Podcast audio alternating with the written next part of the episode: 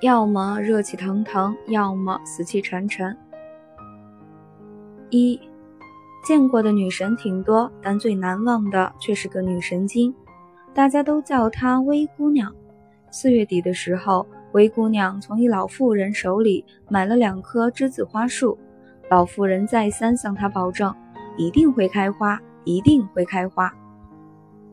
灰姑娘左等右等，从劳动节等到了中秋节。这两棵树依然是一副关我什么事的样子，只顾着枝繁叶茂，就是不开花。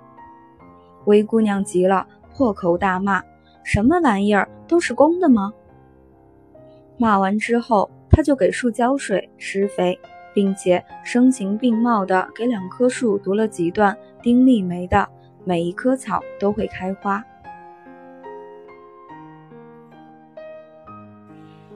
还有一次，我和他一起出远门，高铁上，他突然对我说：“老杨，好无聊，好想做仰卧起坐、扎个马步什么的。”我以为他在开玩笑，就没搭理他。结果他起身就去过道里，当着众人的面做了两组仰卧起坐，然后扎了十几分钟的马步。他回到座位的时候，我用书遮住脸，假装不认识他。见我不理他，他马上就找到了消遣方式。他从背包里拿出了画板，很快，他得意地向我展示了他的杰作。画板上的我被五花大绑，即将下油锅。他还是公司里的开心果，是美食的风向标。谁要是有个不愉快，谁心里堵得慌，他三两句话就能给人逗乐。哪家火锅店最好吃，哪家的烤肉最有滋味，他都如数家珍。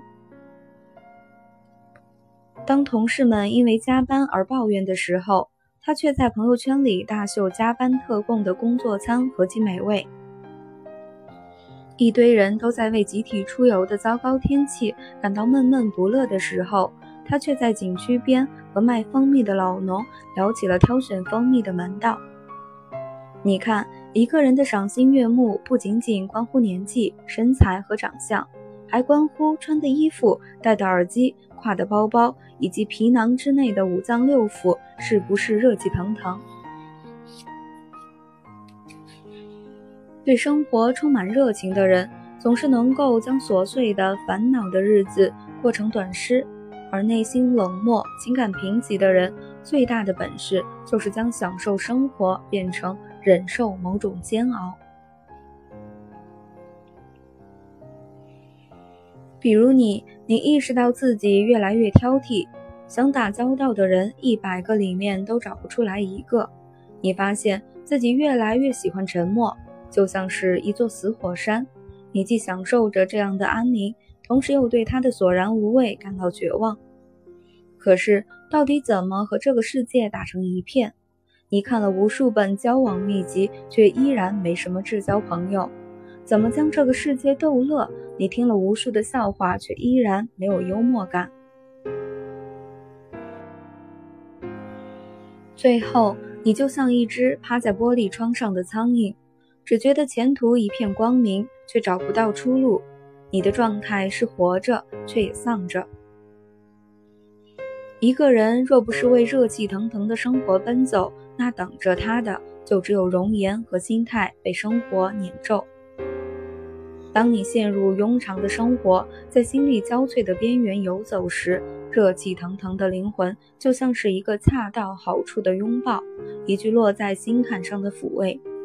它能指引你怎样巧妙地反击这种枯燥，同时又提醒你，活着这件事并不总是那么艰辛。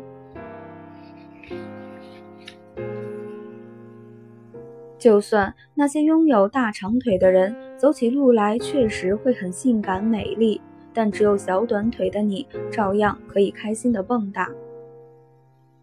就算那些出生在富贵人家的人，他们日日夜夜是灯红酒绿，吃满汉全席，但作为普通百姓，你照样可以一日三餐顿顿津津有味。我的建议是：别婆妈，别碎嘴，尽量去做点有意思的事情。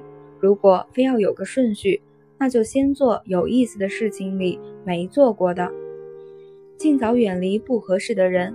如果非要给合适立个参照标准，那就看他是增加了你对生活的好奇，还是削减了你对爱情的热度。